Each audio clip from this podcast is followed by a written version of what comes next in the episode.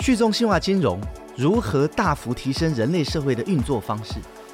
加密货币充斥着多少风险？区块链究竟解决了什么大痛点？Web 三大西进的道路上，我们都是拓荒者、冒险者、开创者。我是 XREX 交易所的执行长 Wayne 黄耀文。It's time to go west。Web 三大西进，大家好，我是 Wayne 黄耀文。Hello，大家好，我是悠悠。在上一集的 Web 三大西进，我们请来了资安大神 Sun，然后呢，这一集他还要更深入的为我们带来更多关于 Web 三资安的小细节。那我们帮大家稍微复习一下，在上一集上分享了他自己怎么样踏入资安的心路历程，让大家真正的去理解到一个白帽骇客到底长什么样子。虽然他只有用声音没有露脸，但是呢，大家可以开始去构建一下。作为一个白帽骇客，还有在交易所里面工作的资安人员，到底平常是在做什么？那里面也帮大家整理了一些小知识，例如说怎么样判断一家交易所有没有安全啊？或者是你身为一个 Web 三的用户，你怎么样可以保护你自己的资产？那今天呢，我们要更深入的去了解 Web 三的资安小知识。虽然呢，资安感觉是一个很硬的题目，可是未来会有更多更多的人去使用到区块链金融的相关服务，所以呢，这一集。大家是一定要听的。如果你希望可以安心而且很自在的，不要在 Web 三的世界里面踩雷，那这一集让上还有 Wayne 这两位治安大神再次的带我们去认识我们必须要具备的小知识。那延续之前的交易所安全的话题，其实，在上一集我们有提到，你自己可以怎么样保护你自己。可是除此之外，交易所还能够帮用户提供第二道防线吗？能不能在用户有一点点自己的治安小缺失的同时，再一次的为他提供下一层的保护？这个题目啊，就是说，假设你今天是一个使用者，你被诈骗了，那么你想要把你的钱汇给一个啊、呃、诈骗的平台或者一个诈骗的组织，嗯、或者你的密码被偷了，啊，或者你的手机被偷了。啊，骇客直接在操作你的手机等等的，呃，那这个时候对你已经被害了，但是不见得表示一定会有损失。这个时候就看交易所怎么样可以做你的第二道防线。嗯，针对这个问题呢，呃，如何提高使用者账户的安全啊，是我们在 XREX 经常会讨论的议题。那我们其实已经有很多已经在规划的功能在进行，或者是已经完成的功能。那我这边可以分享几个点，那 Wayne 也可以再帮忙补充。OK。那第一个呢，就是用户的账号的安全检查，就是说，当用户在注册的时候，他所使用的这个 email，比如说，我们可以去看他在过去有没有密码泄露的问题啊，就是说，我们可以去整合一些网站，比如说有一个很知名叫做 Have I Been Pwned，就是你可以输入你的 email 在里面，OK，它会列出 OK，你过去可能在哪些网站有泄露密码，那这个时候这里我们就可以去检查。来降低你的一些啊账号被猜密码的风险。这我解释一下啊，像呃，比如说你使用了这个某大的电商网站，哦，然后呢，你用了你惯用的 email，然后你惯用的一组密码，那这个电商网站呢，哦，在过去曾经被骇客入侵，那这个骇客呢，就把这个呃所有这个电商网站里面的使用者资料库呢都偷到了。而且还公布在网络上面，或者他偷偷在这个呃地下的网站呢，在贩卖这些他偷到的东西。他偷到这叫什么呢？就是每一个使用者注册这一个电商网站的 email，以及很有可能是明码的密码哦。所以你这一组 email 跟密码呢，其实很多骇客组织手上就已经有了。那我们上一集谈到了呃这个账户的攻击嘛，哈，所以你如果用同样的 email 跟这个密码来注册一个交易所，比如说 xrx 的时候，那即使这个密码是一个强密码，它里面可能有很多特殊字元啊，也够长啊等等的，哦，可是它已经在网络上面曝光过，那这个时候呢，XREX 可能它可以给你一个提示说，对不起啊。这一组 email 跟密码我们不接受，因为他已经在外面曝光过了。这样，对对对，没错。最近就很多朋友问我说，他最近收到一些呃刷卡收到零元的通知，那这是什么？他就问我。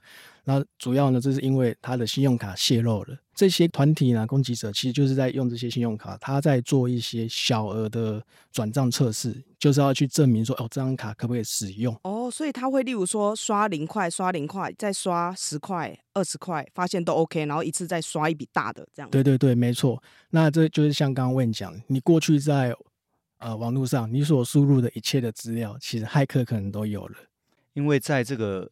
犯罪组织啊，它是一个蛮结构性的一个供应链的关系。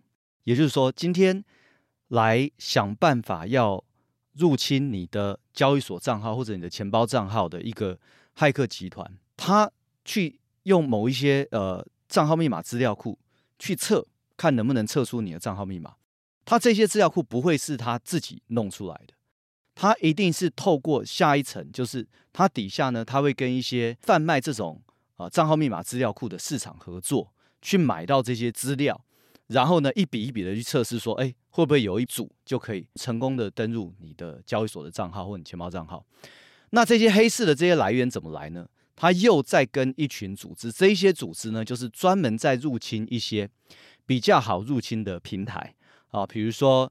一些呃不是那么大的交友网站啦，啊，或甚至这个盗版软体网站，各式各样，大家可能会用，但是呢是免费，然后治安做的不是很好的网站，因为为什么呢？因为入侵这些网站虽然价值不高，可是它可以偷到很多组的账号密码，那这些账号密码可能是大家惯用的。你在这边被偷了以后呢，你用同一组账号密码来注册交易所的账号密码，所以它是一个供应链的关系，这样一层一层上去，所以会。有组织负责啊，去入侵这些比较容易入侵的网站，来取得账号密码，然后他们会把这些销售到啊专门在销售账号密码的黑市。接下来呢，就会有专门啊在加密货币啊入侵交易所账号跟钱包账号的组织呢，从这些黑市去买了这一组一组非常多组的这个资料库的啊过去曾经被使用的账号密码来来试。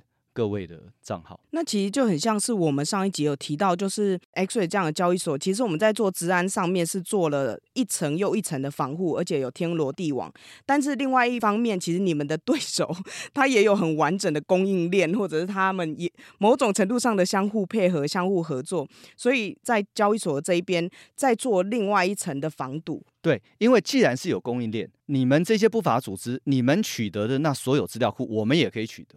嗯，我们取得了，我们先自己来测我们的使用者 有没有用到这些账号密码的组合，这样。那除了就是不要让他使用同一个账号跟密码的组合之外，交易所还有什么样的第二道防线？第二点就像是呃，在我们 SREX 交易所，呃，只要跟金流有关，或者是你使用 BitTrade 啊，或是交易啊等等，我们都会强制你一定要开启 Two FA 双重验证。哦，对，那在这里要提醒一下听众，就是。呃，前一阵子 Google 它有一个新功能，就是你可以把你的验证码同步到云端。那我会非常的建议不要开启，因为它非常危险。它本来的用意是要防止，就是说，OK，今天一个用户你的手机掉了，那你可以透过你的云端账号 Google 账号去还原这个验证码。但是如果今天你的 Google 账号呢被盗，那就是意味着攻击者他也有你的验证码了，所以这是要很小心的。我来跟大家解释一下，就是刚才上说的 Two FA，因为有一些人可能不是那么熟悉。那你现在如果使用交易所的话，大部分的交易所其实都会要求你，特别是在一些最敏感的时候，要能够开启这个 Two FA 双重验证的机制。例如说你要提款的时候，这个就和你的财产要移转到某一个地方去有关系，所以 Two FA 就很重要。那最有名的应该就是 Google Authenticator 这个 App。那它你用很简单的方法去想的话，它就是一个。App，那它可以很快速的去变化一次性的验证码，就是除了我自己的账号跟密码之外，其实我还要另外再输入一次这个一次性的验证码。那它可以加强呃你的就是呃账号的安全，因为有一些人他可能已经偷到了你的账号跟密码资料，可是他没有你的手机，那他就没有办法取得你这个一次性的验证码。对，但刚才上也有提供了一个小小的知识，因为现在有些人会把这个一次性的验证码这个 app 同步到云端。它是这是它 Google Authenticator 最近出的新功能。嗯，对，其实它出这个功能我也吓一跳，我觉得超级不安全的。对，对，因为它原本就应该要只能在一个装置上面取得，但一旦它可以同步到云端，它某种程度上就增加了你被害或被盗的风险。就是这一个云端，你的这一个云端的 Google 账号如果被盗，那惨了。那你的突围飞很有可能也会失手。嗯嗯，对，没错。那在第三点呢，我们还会去针对整个用户这个账号的行为，我们会去做风险评估。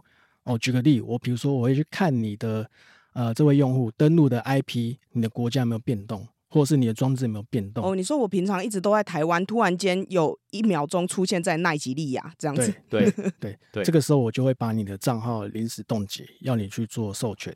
然后同时我们会去通知你哦，这很像是我在台湾登入我的 Gmail，就后来有一天，例如说我就旅行到了印度，然后我在那里要登入我的 Gmail，通常 Gmail 也会要求我再次的去验证我的身份，有一点像这样子的概念。对对对，没错。对，对，然后做的复杂一点，其实我们慢慢做，我们一直在做嘛。我甚至可以说，那你如果已经知道有出国计划，你可以有个界面可以登入。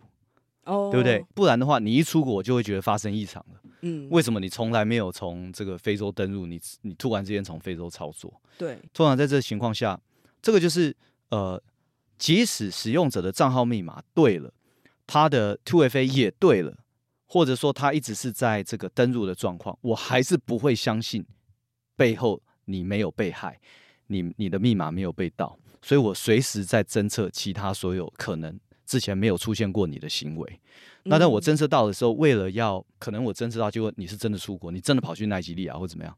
对，所以为了要减少对使用者体验的影响，我们在对他这个我们主动提出防御的时候呢，我们也会有设计，比如说可能你还是可以用你的 App，但是你不能提款，嗯，好，你不能切这个 BitCheck，嗯，这样你的钱出不去，对不对？等等的，我们还是就是说这整个使用者体验可以设计到一个平衡。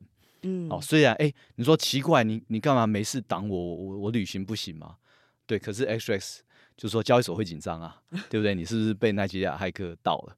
这样哦，那但这个时候呢，我们不用说哦，完全你的 App、你的账号都不能用了，对，但是我们可以在某一些重点的。呃，功能去帮你去做卡关这样子。嗯，那这个行为异常，除了说我可能位置上面有一些变化，是不是还包括我的交易行为或者是我的交易量？如果突然变化的话，也会被侦测。对，没错，在内部呢，其实有做一个平台专门来监控这个叫做交易后监控。那里面涉及的侦测的规则呢，非常多条规则，大概四五十条以上，我记得。对，今天假设你这个用户，我们会看你的，比如说你的提币的数量，你可能平常不会提币频率，一天你可能一次，那你突然呃短时间十五分钟内提到某一个地址，同一个地址，然后三次，而且这地址是第一次出现，那我们就会视为可能有风险。就因为看起来很像是有一个骇客，然后他正在快速的转移你的资产到他的钱包。对对，这个钱包是你不惯用的钱包。嗯，对。那同时呢，我们也会去针对用户的金流，在当他要入金的时候跟出金，我们会去呃对他的这些钱包地址啊，或者是交易啊，去快速的扫描一次，看看他的风险如何。嗯，对。那讲到这个出金哈，我们也碰过好好几次嘛，就是说有的时候使用者真的会被骗哦，他想要。参与一个怎么样子的比特币的投资啊，或者怎么样一个新的一个平台，那实际上那是一个诈骗的平台。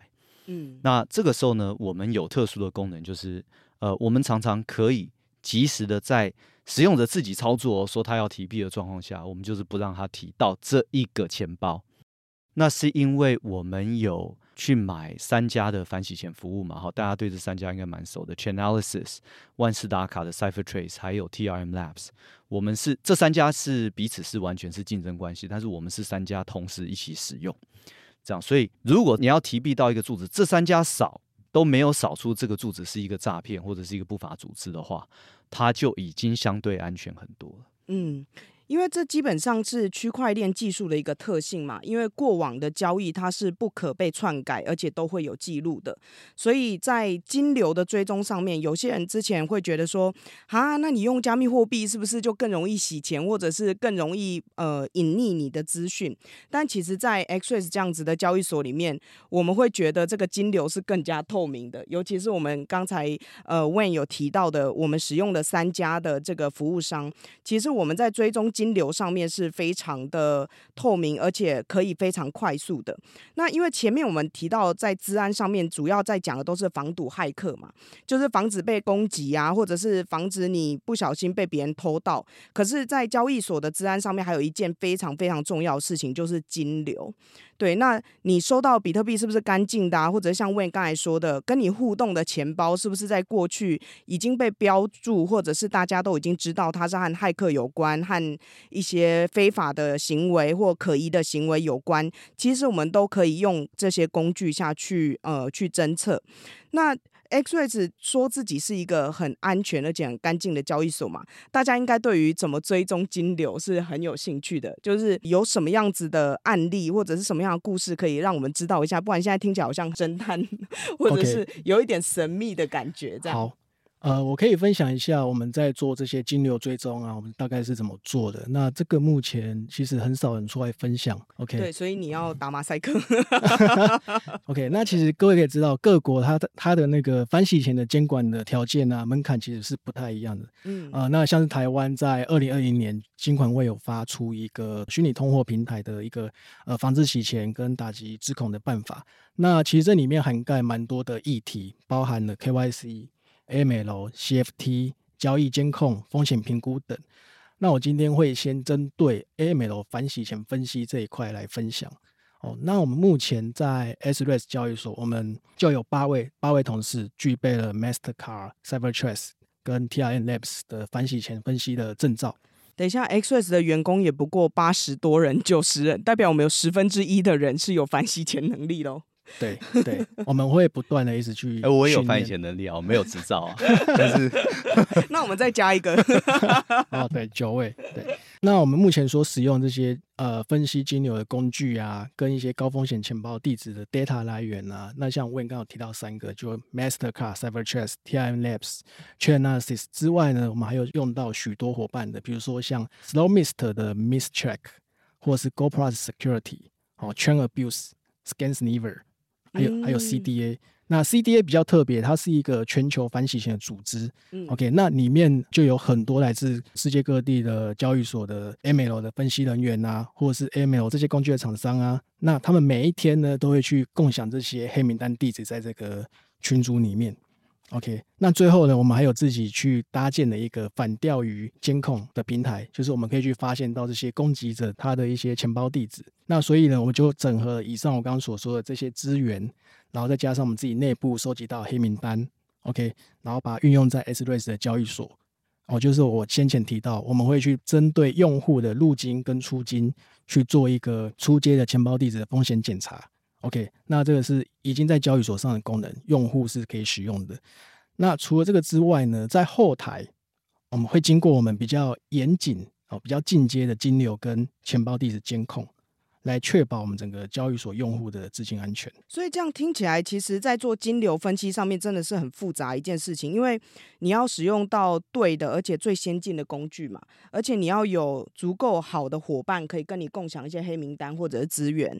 然后再来就是你自己的内部的系统，像你刚才提到的后台，你要一直有人去监控它，而且一旦发生异常的时候，你就要立即的反应跟立即的去调查。我可以从这个翻译一下，我们可以讲一个故事。是哦，我觉得它可以分成入金跟出金两块，我们可以分开来看。以出金来说，我们可以哦讲讲一个流程，让让大家理解哈。比如说今天你的账号密码掉了，那骇客入侵用你的账号密码登录，哎，结果他没有你的 Two FA，对，他没有办法登入。那假设呢，你的 Two FA 也被他取得了，好喽，各位，这时候他就登入你的账号了。他登入你的账号了以后呢，哎。他就要出金啊，他要把你所有的比特币转到这个骇客组织的钱包。可是这骇客组织的钱包很有可能已经被我们上述我们正在使用的这个反洗钱的厂商掌握到。那我们系统在这个骇客登录你的账号，然后他要申请出金的时候，我们系统就会测到。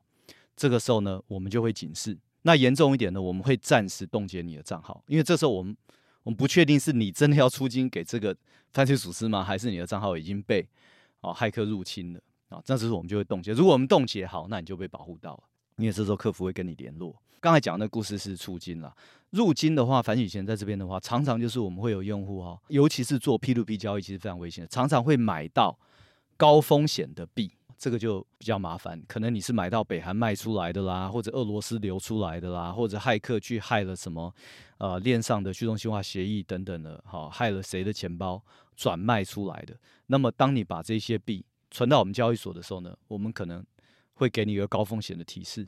好，如果说我搭配的这些组织跟技术能够测得到的话，不论我们测到测不到，常常呢，你存到我们这边来以后呢，国际的减掉常常会很快就会追过来，这个是入金会产生的风险。嗯，但知己知彼嘛，就是说我们现在是从呃交易所的角度去看这些犯罪或可疑的行为。那如果我们是从要去做这样子的呃可疑行为或非法行为的人角度看，如果真的我要洗币，洗币就是呃，因为我们平常理解是洗钱嘛，那那个钱是和法币，例如说新台币、美金有关。那如果在加密货币的世界里面，就叫洗币嘛。对对，那洗币是要怎么洗啊？我们大概可以简单归纳成三个。个阶段，嗯，OK，通常第一阶段呢，他们会先拆分多个钱包，怎么说呢？在这个这个阶段，他所盗取的这些资金，他会经过多很多次的转移，然后分散到多个钱包。那分散到多个钱包的目的呢，就是要去混淆这个资金的来源和所有者，增加追踪的难度。嗯、这是第一阶段。那第二阶段呢，就会进入到混币，OK，它会通过不同的方式，然后去进行这个混合。去消除他们的交易记录啊，或者来源追踪的可能性。混币是什么意思啊？就是说我今天把比特币换成以太币，然后再把以太币换成 Solana，然后再换成比特币，这样。呃，这也是一个。嗯、那混币的意思呢，就是有一个很知名平台叫 Tornado Cash，那它也被制裁。嗯，对。那其实它的概念就是大家都把这个钱放进去，比如说 Wayne 放进去的钱，那今天他要领，他就拿又有钱领出去。哦，这样子的概念。嗯，然后而且他还可以去设定。比如说，我现在放进去，我三天后才要领。这种混币器呢，它靠的是什么？它它必须要依靠有很大一部分它的使用者的钱，是不是不法的钱，而是他为了要增加他自己的隐私性、隐匿性而去混币器洗。这种混币器呢，通常在执法机关要对他提出制裁的时候，遭受到的阻力会比较大，因为这些混币器呢，它可以。啊、呃，提出证据说，我大部分上面的流量其实是为了隐私的目的，嗯，啊，所以这种混币器，骇客最想找的就是这种混币器，就是上面有很多其实是合法的资产在混的，那他配合他混进去一些他的这个不法资产，嗯，啊，这个时候减掉比较无奈一点。那如果是一个混币器，它超过一半的在上面混的其实都是不法资产呢，那么这个混的效果就不会那么的好，因为它会遭受到国际的制裁。所以从这个混币器出来的大部分资产呢，我们每个交易所都会对他们做监控。哦，对。那最后一个阶段呢，就是套现，就是他会把混出来的币呢变现，变成法币。OK。那其实刚刚讲的这三个阶段呢、啊，经过这些复杂的这些混币，那大家觉得那资金还追得回来吗？对不对？那我要说的是，答案其实是有机会的，因为。我们从区块链的这些，因为它是公公开透明，所以从技术上来看啊，是追得出金流。但是呢，法制单位也要跟着上，这样追回的币。您、哦、说明明追得到，但是你要会追之外，你还要采取行动，对不对？对，嗯、就是就是说法制单位要跟得上，我们追回币的几率才会大一点。哦，不然已经看在眼前了，然后他又溜走，这样子。对对对对对，没错。对 对，那刚才呃上有提到嘛，就是说洗币三阶段，第一阶段就是开很多的账户，然后再来就是去混币，然后最后是套现。那在这三阶段里面，呃，你自己有什么样的实战经验吗？就是说有什么？真实的案例是可以分享的。有有一个案例，讲案例之前，就是我可以再补充一下。其实我们刚刚介绍很多工具，那其实我们还是无法保证百分之百可以过滤掉一百 percent 的脏钱。嗯，OK，因为攻击者他总是有方法去绕过嘛，对不对？就是像我们去看其他交易所的金流分布，其实多少他们也是会漏掉。就像我刚刚前面有讲的入金，你当下你收到这个资金是干净的，但是呢，过一两周它突然被标记成高风险，其实这个时候其实来来不及了，钱已经从交易所出去了。嗯，对，这样子。那这边可以分享一个案例，就是我记得去年呃，Ronnie 它是一个跨链桥，它是 Axie Infinity 游戏的跨链协议，那它去年被害，那损失金额呢大概是六点二亿美金，窃取了十七万颗 ETH，那两千。五百多万颗 USDC，那我从 Chainalysis 跟 Slowmist 的分析报告，那我总结起来可以跟大家分享，他们的洗币流程呢、啊、分两次进行，所以第一次呢，他先把两千五百多万颗的 USDC 去去中心化平台 DeFi 换成了八千多颗的以太，嗯，那然后呢，他再把六千多颗的以太放传到打到火币 FTS Crypto.com 这些交易所。再从他们的交易所换成 BTC 提出去，再经过一层混币，这是第一次。那第二次呢，会稍微复杂。第二次他把他的十七万五千多克 ETH 打到 Tornado Cash，那洗出来的 ETH 呢，它跨链到 Rent BTC 换成 BTC。那 BTC 呢，再经过两次的混币器洗完，最后去套现。所以刚刚讲那么多复杂的。流程简单来分解的话，其实就五个步骤。第一个，他把被盗以太币，呃，先打到一些我们说的中转钱包。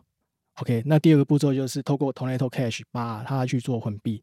第三个就是把以太币换成 BTC。哦，那第四个步骤就是 BTC 去混币。好，第五个步骤就是换成现金。针对这个事件呢，呃，在美国的执法部门在去年九月的数据，他们说他们追回了三千万美金被盗的资金，那目前应该有追回再多一点。所以基本上刚才上讲的，好像如果你有足够的技术跟好的工具，其实这些行为都是很透明的。那我刚刚听到他经过这么多混币期，嗯、那但是你都追得到啊？这样听起来像是你做的，没有啦，没有没有，他有几率，因为。坦白说，像 Tornado Cash，它的流动性其实不高。你今天害到一大笔钱，这么大笔，比如说一一万颗 ETH，那你放进去混，你短时间又出去一万颗，那其实是不是知得到，就可以知道跑到哪里去？哦、这你真的很像侦探哎，就是你要说哦，从哪个平台出来的，但是你知道它的量啊，什么比对，然后它的行为模式，对，跟它的下一步要做什么，所以看起来就是这一个是属于这一个骇客或者是。呃，犯法者这样子。我听到第二个重点是，最后的断点都是现金啊，换成现金以后就没得追了。但是他一定要换成现金嘛，因为他用到 他要用到钱，所以这方面和银行、还有和监管单位，还有你刚才说的法制的单位，其实合作都非常的重要。休息一下，马上回来。Web 三大西进是由 XRX 交易所与数位时代旗下的 Web3 Plus 平台联名推出的 Podcast，每两周推出新内容，由 XRX 的两位共同创办人 Wayne 黄耀文与 Winston 萧慧宗，以及执行长办公室资深总监 Yoyo 游芷薇轮流搭档，与各方嘉宾切磋交流，深入解析 Web 三的最新动态。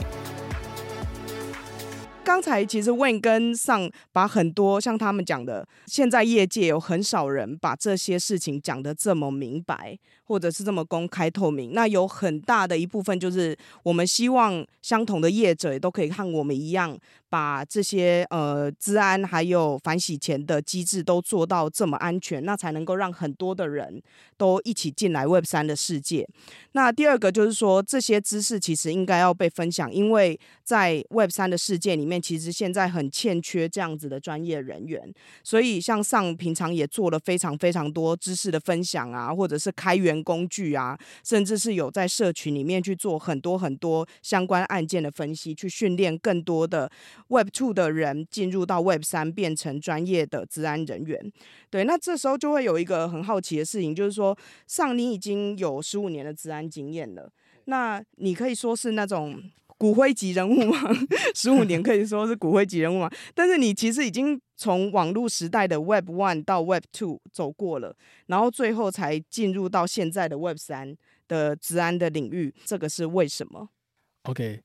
哦，这个问题非常棒，因为我过去其实，在治安领域啊，都是在 Web Two 的攻防里面。嗯，那在过去有五年呢，呃，我在 Proofpoint 其实就是专注在各国的这些网络安全的威胁研究。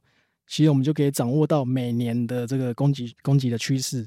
OK，那像是从我记得在二零一三年 Crypto Lock 的这种勒索软体的大爆发，就一旦用户上钩后，就是他会把你的电脑的所有的档案加密，然后并要求你要去支付比特币来当赎金来解密这个档案。哦，您说有一些公司的网站或者是他的资料库被害，然后他那个骇客就会跟你说，除非你支付我一定的那个比特币或者是其他的加密货币，不然你这些资料全部都会不见。或者是会被流到市面上去这样子啊，对，这这是一个。那第二就是你的电脑所有档案都会被锁起来啊，因为一般大部分用户他电脑里面一定都是重要资料，嗯，所以就我们在数据来分析，大部分用户他都会去支付赎金。哦，对。那到后来也发现了，开始出现各式各样瞄准去窃取钱包私钥的这些恶意程式的功能。OK，那紧接着我又观察到，我们已经讲很多次他的名字，就是。北韩的国家队，他们的 攻击目标，从二零一八年，我们发现到它大规模的，就是大幅度的瞄准到 crypto 产业。这个北韩的这个组织上。他们追很久了，后来我们发觉说，这个组织整个转向到这个加密货币产业，对，所以我们也就跟着会在加密货币产业这边追踪更多的东西。这样，嗯，但其实骇客转向也可以看得出来，第一个是使用者越来越多嘛，所以他会转移他的攻击目标；第二个就是。因为钱往哪里走，他们就往哪里走。对对对，对，嗯，那这是重点。然后当时又很很常听到交易所上被害的这些新闻。哦，对，所以综合以上的这些因素吧，我就觉得未来区块链的治安会有很大的潜力跟市场需求。哦，所以你跟之前一样，其实你是看到了漏洞跟。不足，对不对？对。然后像你这样子的人才，事实上可以在这方面做出蛮多的贡献。那所以，我那时候在二零一八年就开始研究，就是开发智能合约的程式语言 Solidity。呃，我记得那时候版本是零点四版，那现在已经到了零点八点二版。嗯。那我那个时候看完智能合约的安全性，就觉得很有戏，就是很不安全了，啊。对。哦。所以，那在一八年同时，我就加入 SRES。那那个时候，除了专心在建制整个交易所安全外啊，其实在这过程遇到一些大的一些 DeFi 被害啊，我都会去找时间去分析。尤其我记得印象深刻的是在去年二零二二年哦，那是一个 Hacker Summer，就是黑就是骇客非常火药的一年，就是有超多 DeFi 平台被害，然后无时无刻在发生。然后我印象中曾经最高的记录就是一天有六起 DeFi 被害的事件，在那个时刻下。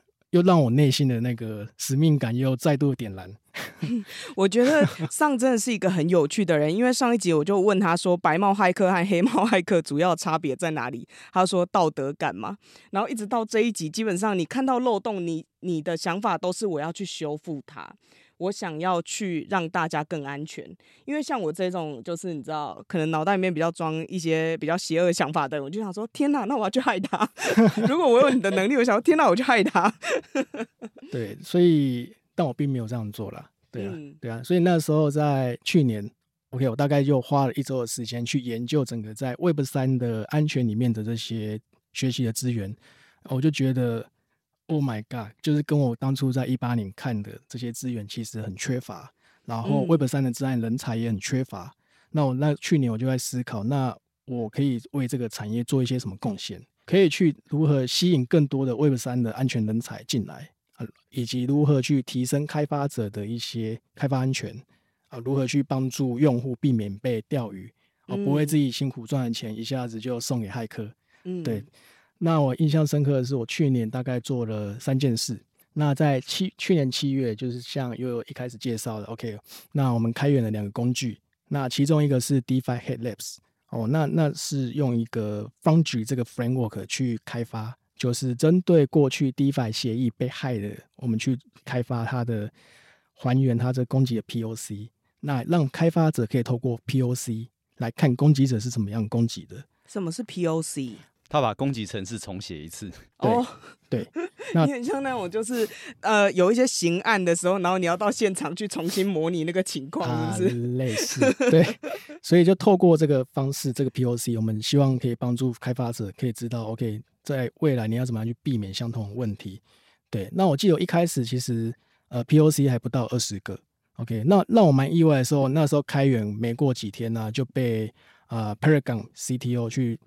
转推我的那个 repo，那那个推文后来被转推一百次以上，对，嗯那我们这个 report 呢，目前为止收集了两百一十八起 DeFi 被 hack 的事件，那目前也得到了三千五百多颗星星以上，这个是还蛮傲人的成绩。嗯，我可以说这个其实有一点像是你要去考托福的模拟考题，是这个意思吗？就是说，对治安人员来说，你帮他设定了一个模拟的练习的情境，让他可以学会。呃，就是攻击者的手法，跟他可以怎么样去防堵？对，但是这个情境，他是他们只要看到哎有骇客破解 DeFi 协议的事件发生，他就会去把攻击的那一段程式重写一遍，不是防守的，是攻击的。哦，对，他那那等于是一个军火库了，对对对，开源的军火库。你要看到过去这些攻击怎么发生的，它的攻击码怎么写，你就去你就去那边找。所以对于开发者来说，他就可以从攻击面去了解，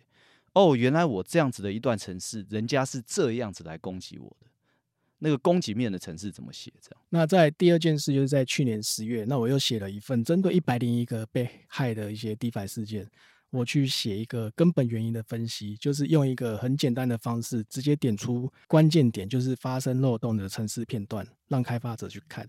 那当时那一篇文章单日的浏览量就破十万。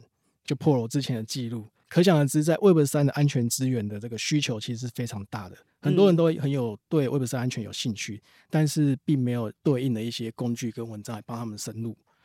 所以他找不到相关的资料，或者是有一些人他自己有在操作，但是他可能没有时间或者没有意愿分享出来。对，可是这也会造成就是 Web 三的治安人员他没有办法大量的呃成长他的相关的技能。对，或者是有一些可能已经在 Web Two，例如说他平常都是在做网站相关的呃工坊，可是他很难进入到 Web 三的世界这样子。对，没错，没错。哦、OK，那最后呢，我就在去年同时就建立了一个社区。那我还记得一开始其实不到十位白帽。嗯，OK，嗯那经历了七个月到现在，目前成员有一千八百多人。那白帽里面有一百零四位，来自全球各地。那其实就是代表我们这半年的贡献其实是没有白费。然后上最近他也跟呃，就是说他帮我们这个 Unitas 这个协议啊，哈，我们写了第一部分的这个智能合约嘛。那其实我记得就是 Unitas 的智能合约的这个团队都是上在带了。从一开始要写的时候，他那时候就跟我说：“哎，问你怎么办？就是我们写完一定要有人帮我们去审查稽核。”可是全世界这部分的人才非常的少，既然都找不到工具，也找不到人才，那么以后我们这一份稳定币协议要上线的时候，大家会压力很大，不知道里面到底有没有漏洞。嗯，那所以他那时候就说，那除了我们要加强内部的训练，我们要开始做一个开源的社群。虽然现在还没有很好的商业工具跟商业公司可以帮我们做审计，至少我们自己有一个社群来帮我们做。好，那个时候，那么现在呢，我们这个城市写完了，我们内部呢也整个审计完了。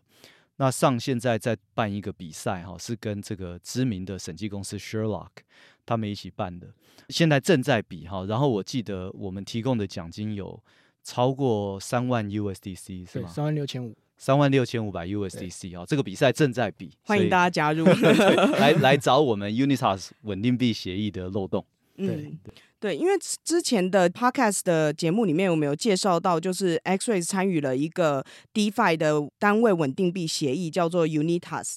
那这个其实有趣的点在于，你不只是从 Web Two 走到 Web 三，其实像你这样子的路程，也已经从中心化的交易所又走到了 DeFi。这个中间的差异到底是什么？因为之前你有跟我说过，交易所其实算是 Web 二点五的防御，可是当你进入到智能合约的时候，它是一个 Web 三完全不一样思维的治安领域。那这个中间的差异到底在哪里？主要就是像我跟你讲的，我们参与呃 Unitas Foundation 的这个 protocol 开发。那因为这是 DeFi，所以要必须要用完全用 Web 三的治安思维来看待。嗯，那我来分享一下，就是在 Web Two 安全跟 Web 三安全的治安思维的主要四个差异。嗯，OK，我终于有机会可以讲这个了，因为这个 好像没有人讲过。OK，第一点就是我们上一集都是在讲 Web Two 安全，那其实可以把它称为是一个 Patch Protection。就简单来讲，就是一个今天一个漏洞发现，即使这个漏洞没有被及时的修补，我们其实可以透过网页型的防火墙 WAF 来及时防御。那你可以等到呢软体的漏洞更新之后再更新就好。而且在 Web Two 所有的交易它是可逆的，OK，你的账户资产都是存在资料库里面，嗯，所以它是可以被恢复的。那在 Web 三就不一样了哦，因为区块链的特性嘛，公开透明，而且不可篡改，所有的交易是不可变，OK，也不可逆转，而且呢，大部分的 DeFi 协议都是开源哦，因为它要让大家信任平台，所以要开源出来给你们看。那但是呢，站在攻击者的角度，它是一个很好的机会，因为它有你的城市码，它就可以去找漏洞。那找出了漏洞呢，它就可以去赚到一个巨额的利润。那站在 Web 三的安全呢，那我们所要做的关键之一呢，就是预防 （prevention）。所以我们必须其实需要定期的让一些安全的审计公司来看我们的合约之外呢，我们还要去建立一些链上的监控。看看有没有一些可疑的 transaction 发生哦。那但是呢，我必须说，在实际上链上监控到可疑的这种操作啊，基本上已经来不及了，因为攻击者可能一笔 transaction 就把你这个 pool 里面的资金就抽走了。嗯，对。那除了做好这些监控外啊，其实还要搭配一些我们所谓的这种抢跑机制，就是今天发现到 OK 一笔异常的交易正在 memory pool 等待上链的时候。那我们可以花多一点的 gas fee 的交易去暂停我们的合约，类似这种机制。但是这个方法其实还是有机会被绕过的。对，这是第一点。那第二点呢？那我们以 Web Two 跟 Web 三治安事件的影响来对比。OK，那我们都知道 Web Two 呢，大部分攻击者骇客打进去企业，大部分损失的是什么？就是用户个资嘛。嗯。OK，那例如像。很知名的，二零一三年，Yahoo 被害，三十亿的用户资料泄露。嗯，二零二一年，Facebook Meta，OK，五点多亿的账号泄露，对不对？资料泄露。那但是呢，在 Web 三损失的是什么？就是财产跟钱。对，就是直接是钱。那像我们刚刚前面提到 Ronnie 的这个案例，OK，去年北韩打进去，他直接窃取六点二亿美金。那刚刚说 Ronnie 它是一个跨链协议嘛？那它跨链桥合约，它其实是一个多签钱包。来管理的，就是每次签署呢，他需要九把私钥里面的五把私钥来签名，哦，就是九曲五。那也就是说呢，攻击者得到了那五把私钥。那大家知道攻击者是怎么得到私钥的吗？不知道。对，后来 AC 他他们团队有公开这个调查报告，其实蛮有趣的。就是攻击者假装他是一个 HR，他去针对他们的一个工程师发一个 JD，假装他是人事单位了。对对对对，嗯。那那这个工程师就对他的工作很有兴趣嘛，就把他的一个职缺的简介放到电脑里，打开，然后电脑就被潜入了。哦。然后这时候，所以它是一个 PDF 吗？对，PDF 的一个恶意文件。对哦，所以哇，哎，他们很有创意耶。一个 含含有恶意 script 的一个 PDF 档案，这个算是钓鱼吗？对，对，就是说今天这个骇客假装我是要找人来呃求职。所以我就把这个工作的职缺的内容发一份 PDF 给你，但这一份 PDF 里面其实是有只有恶意的程式，可以去窃取你的电脑里面的资讯。对它，它中间呢它中间这种所谓针对性攻击，就是他已经掌握到这个工程师是 Ronin 里面一个很核心的工程师，他、哦、是很针对性的。嗯，然后再来这种恶意的 PDF 要设计的成功。也是蛮有技术门槛的，嗯、对，没错。嗯、那他潜入他的电脑之后呢，他就找到五把私钥，对，他就可以控制到、那个。所以五把私钥放在同一个工程师的电脑里，呃，工程师电脑里面有权限去 access 到这个东西，哦、对。但是重点呢，这个事件六天后，经过一个用户去报告，才被他们发现。所以他们自己本来没有发现这件事情，对，没有监控机制，对。对嗯、那。这个故事呢，就会带到说人的部分啊是很重要，一定要加强员工的治安意识。嗯，那至于怎么样加强呢？在我们上一集 Podcast 其实已经有深入介绍。对，大家要回头听一下，尤其是有在做 Web 三项目的老板们。对，那 OK，那在第三点呢，就是 Web Two 跟 Web Three 的 Bounty。嗯，那我有去比较了一下呢，在二零二一年，Google 它去支付这些 bug bounty 大概八百七十万美金，那付给了大概快七百名治安研究员。这个是 Google 付的是吗？对，Google。所以平均一个人拿多少？平均一个人大概拿了一万多出头美金。对对对，对。那在 Web 三呢，呃，像是 Polygon，它是一个公链，那他们曾经就对一个白帽就支付了两百万美金。天哪！对，那另外一家公司呢叫 Aurora。它是一个 NEAR 协议的 Layer Two，那它就分别对两位白帽各支付一百万美金。嗯，OK。也就是，所以 Web Two 的白帽是生不逢时，是吗？做那么多苦工赚不到钱。这这是在告诉大家，Web Two 的白帽现在赶快转型成 Web 三的白帽。对，真的，我们需要。这里有蓝海，对不对？那那我们这些老白帽很心酸呢。对啊，因为我们以前挖的漏洞都拿不到奖金，只有一个积分。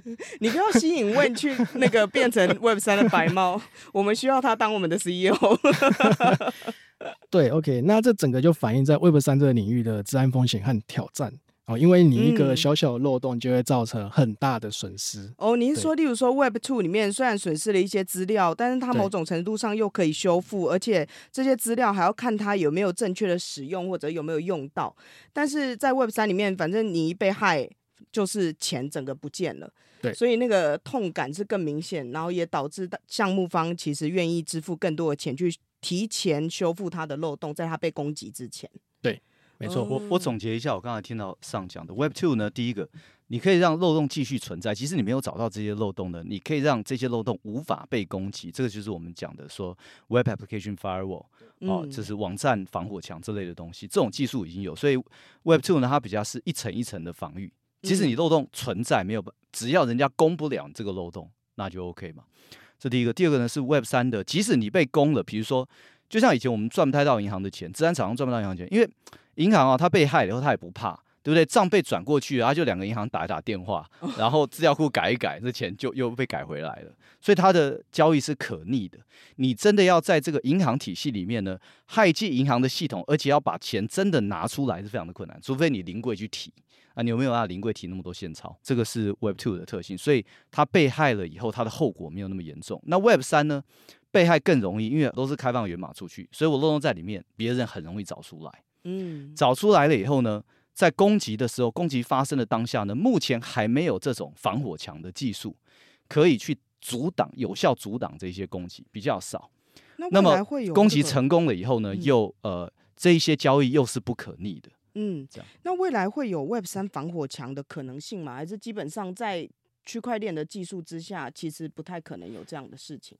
呃，我觉得未来或许会也会有。嗯，这个现在也是大家一直在努力的部分。那其实 Web 三这样听起来真的相对复杂，但是你一旦有任何的疏漏，无论是交易所还是用户，你的损失都是很直接的。对，而且通常都是非常惨痛的。